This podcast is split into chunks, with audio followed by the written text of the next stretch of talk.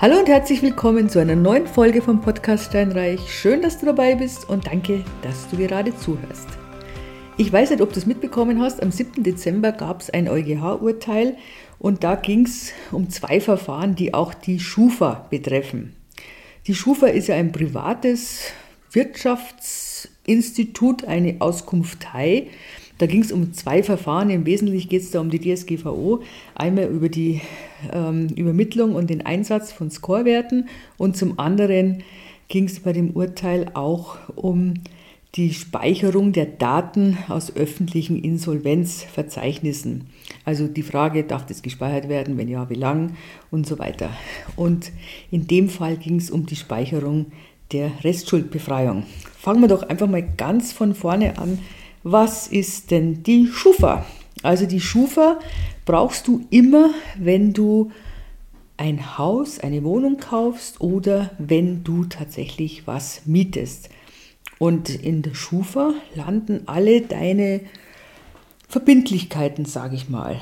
Deine, der der Schufa-Score, der zeigt die Kreditwürdigkeit von dir, von Verbrauchern.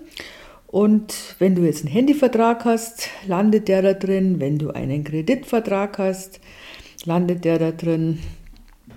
Ähm, und die Banken, die prüfen tatsächlich den Schufa-Score und natürlich auch die Vermieter wollen einen Auszug aus dem Schufa-Verzeichnis. Ja?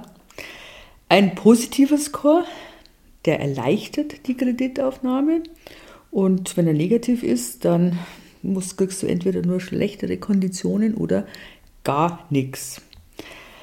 Ist ein, Schufa-Score ist der tatsächlich ähm, verbesserbar, da kommen wir dann nachher noch drauf. Äh, man kann Teile löschen lassen. Was ich, das ist das Problem, was ich mit der Schufa habe, das muss ich ganz ehrlich sagen, weil die nicht so, die sind einfach nicht transparent. Ja? Also die sind erstens mal richtige Datenkraken, die haben sämtliche personenbezogenen Daten von dir, die haben die Bank- und Girokontendaten, die haben Kreditkarten, die wissen, was ich, welche Darlehen du hast, die wissen, welche Handyverträge, die alle Leasingverträge, auch wenn du jetzt irgendeine Bürgschaft übernommen hast oder so einen Ratenzahlungsvertrag, selbstverständlich auch und besonders die Zahlungsausfälle. Sie darf die Daten eigentlich nur dann erheben, wenn die Schufa ein berechtigtes Interesse hat oder wenn du vorher eingewilligt hast. Also ich bin jetzt noch nie gefragt worden tatsächlich, ob ich in der Schufa für irgendwas. Und das, was mich so ärgert, ist es, wir wissen überhaupt nicht genau, auf welcher Methode wird denn das berechnet? Was ist denn da, was ist denn die Grundlage? Ja, die sagen dann, nö, das ist ein Geschäftsgeheimnis. Man, früher war es noch viel undurchsichtiger. Und da war es tatsächlich so, wenn jemand nachgefragt hat, selber, wie ist denn mein Schufa-Score, dann war das negativ. Kam sofort als Negativum rein. Und jetzt kam, sind nach und nach haben sie sich ein bisschen geöffnet und jetzt kam so die Aussage, ja, es gibt 17 Merkmale, die diesen Schufa-Score beeinflussen, aber sie sagen nur 13. Den Rest, die anderen vier, die wissen wir nicht. Und zwar Interessanterweise Anzahl der Kreditkarten. Jetzt möchte man meinen, wenn du mehrere Kreditkarten hast und die immer regelmäßig bedienst, dass du eigentlich dann ein super Hecht bist und alles ist super.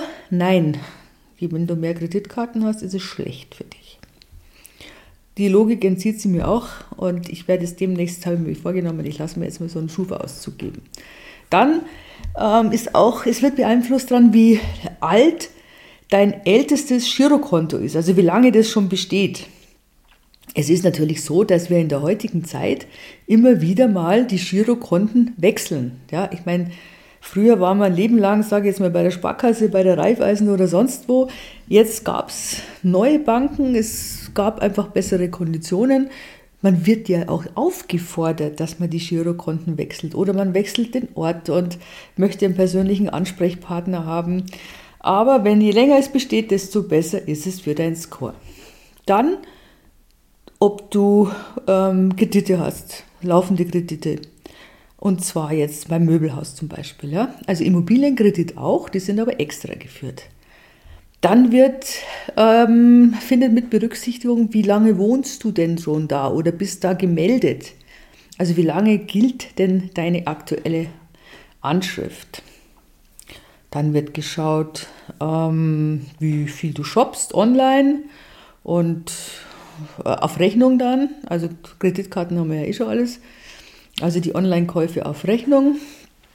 Dann wird gefragt, ähm, wie lang jetzt dieser älteste Ratenkredit ist und natürlich auch, wie hoch die monatliche Belastung ist. Dann kommt dazu die Anzahl der Kreditanfragen im nächsten Jahr, die Anzahl der erledigten Negativanträge und dann wird natürlich geschaut, gibt es äh, Zahlungsausfälle in den letzten drei Jahren, gibt es denn offene Forderungen beziehungsweise gibt es ein laufendes Insolvenzverfahren. Ganz so schützt jetzt ein super toller Schufa-Eintrag auch nicht. Wenn du in die Insolvenz rutscht, dann ist die jetzt nicht am nächsten Tag im Score drin. Ja, also da vergeht schon immer so ein bisschen Zeit. Also das ist dann so eine Zeitspanne. Dümmstenfalls rutscht man da rein und du als Vermieter ähm, hast dann vielleicht das Pech, dass der schon insolvent ist, aber steht noch nicht im Schufa-Score. Dann war das für dieser, ähm, dieser Prozess oder dieses Urteil war für die Schufa extrem wichtig. Weil, wenn jetzt da festgestellt worden wäre, dass es einen DSGVO-Verstoß gibt, dann heißt es für dich, für mich, für alle Verbraucher, dass sie dann die ganzen Berechnungsprozesse offenlegen, die einzelnen. Und vor allen Dingen dann, wenn eine Bank dir den Kredit verweigert. Ja, wenn ich sage, boah, sie haben echt einen schlechten Schufa-Score. Jetzt muss man mal gut nachfragen, was ist denn ein guter Score? Und da fängt schon damit an, was ich jetzt einen Witz finde, es gibt keine 100 Prozent. Also diese, diese Punktezahl von 100, die gibt es nicht. Weil es könnte ja immer wieder mal zu so einem Ausfall kommen. Also das Ganze ist halt, ja, wie soll ich sagen, ich sehe es tatsächlich richtig kritisch, das muss ich sagen. Also wenn du einen Schufa-Score von 97,5 und höher hast, dann heißt es, du bist richtig gut, du, ähm, ja, bei dir läuft es, dich kann man mit dem Kredit versehen. Äh, ja, das ist halt eben diese Kreditwürdigkeit, die damit schlicht und ergreifend ähm, eingeschätzt wird. Und ähm, ganz schlecht ist jetzt ein Score schon unter, unter 50. Also der wird schon als kritisch gesehen. Wenn du jetzt 95 und drüber hast, dann ist es noch okay. Ja? Dann heißt es jetzt, das Kreditrisiko ist gering. Und es fängt aber schon bei unter 95, also zwischen 95 und 90 Prozent fängt er an mit, du hast ein leicht erhöhtes Risiko. Dieser Wert, wir wissen ja wie gesagt nicht, wie er zustande kommt, aber wir wissen, dass er alle drei Monate neu berechnet wird. Und das ist so dieser, dieser Basisscore. Und jetzt ist es so, die Frage, wie schaut es jetzt aus, wenn du das jetzt gerne wissen möchtest und dann siehst du das, mh, für dir ist zum Beispiel, du hast den Kredit schon längst zurückbezahlt und aber es ist immer nur so, dass der da im Laufen ist. Ja, dann kannst du das halt melden, dass der Kredit schon zurückbezahlt ist. Wie kann man verhindern, dass man da überhaupt einen schlechten Score bekommt? Natürlich, dass man die Rechnungen schlicht und ergreifend bezahlt. Ja, also die erste Mahnung ist kein Problem, aber wenn halt dann irgendwann mal ähm, das gemeldet wird an die Schufa, dann, dann musst du zwei Mahnungen verschicken, dann kommt es eben, also nach zwei Mahnungen gibt es einen Schufa-Eintrag. Dies wird auch empfohlen, wenn du jetzt Kreditkarten oder Girokonten hast, wo du, die du einfach nicht brauchst. Und dann ist es gut, wird empfohlen, dass du diese Karten kündigst. Weil, also die, das ist wirklich grotesk, mehr als zwei Kreditkarten könnten den Eindruck erwecken, dass diese aufgrund finanzieller Probleme nötig sind.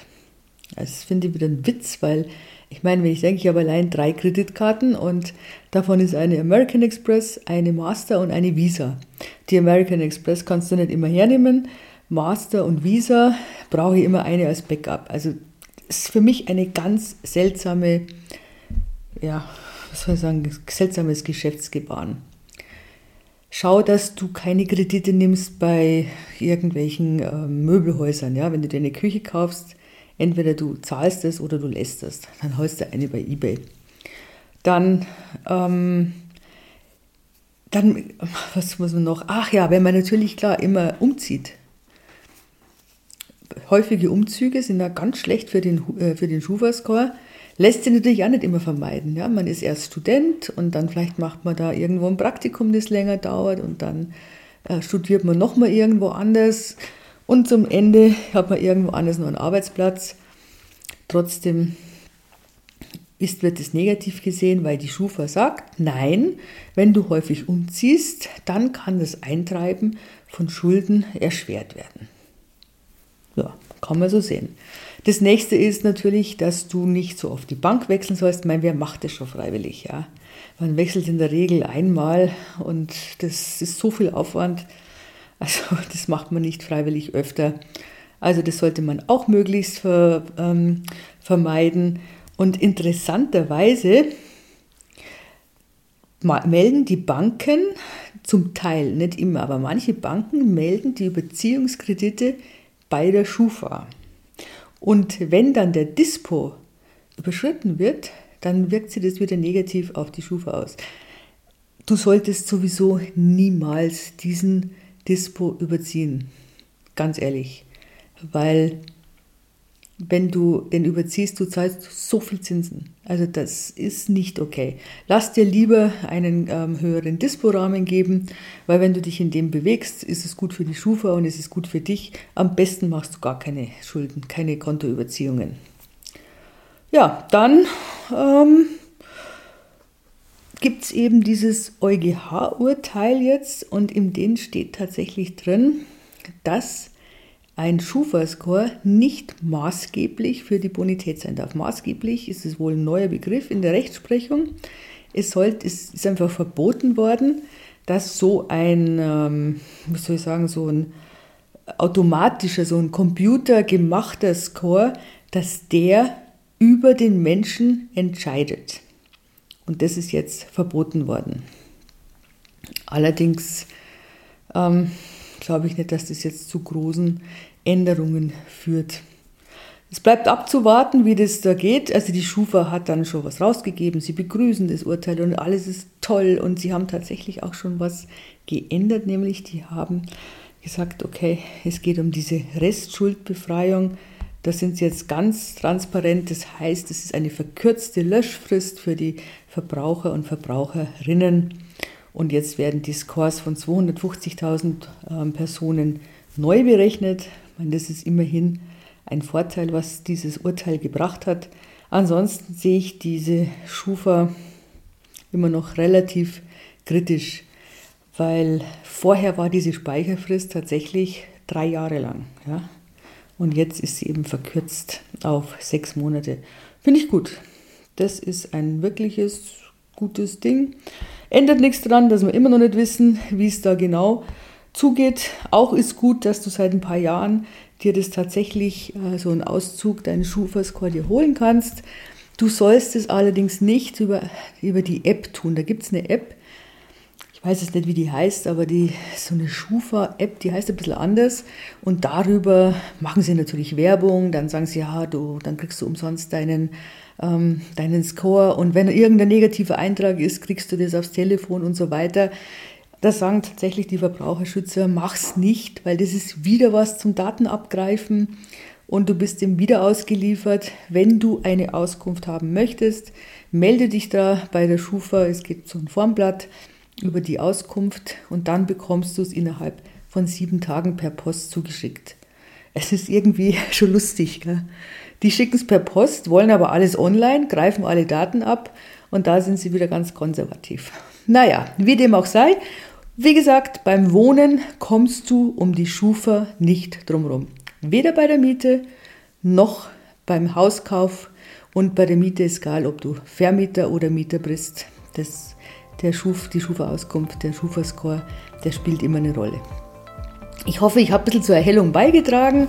Bei Fragen melde dich gerne, wenn dir der Podcast gefallen hat. Gib es gerne weiter an Freunde und Bekannte und beurteile ihn gerne mit 5 Sterne. Ich freue mich. Ansonsten freue ich mich auch, wenn du mir Themenvorschläge schickst. Danke und tschüss.